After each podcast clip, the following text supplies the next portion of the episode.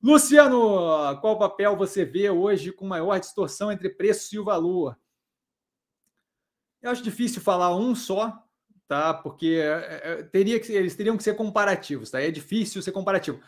Um ativo que me chama muita atenção hoje em dia, descontado, descontado, é a Zemp, tá? Eu não vejo o racional é, para aquela precificação continuamente caindo. O caso da Neogrid também, mas a Neogrid não tem mostrado resultado com tanta consistência, está passando por um momento de mudança interna que difere da Zemp, tá? Mas se eu, eu acho que sim, se eu tivesse que citar um que eu estou salivando em cima, é a Zemp. Tá? Aquilo dali não faz qualquer sentido, a operação vem reduzindo, vem melhorando a operação agressivamente. Tá?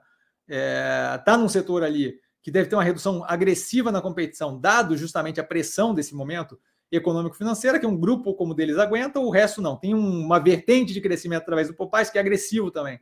Tá? Então, acho que seria a Zemp nesse momento.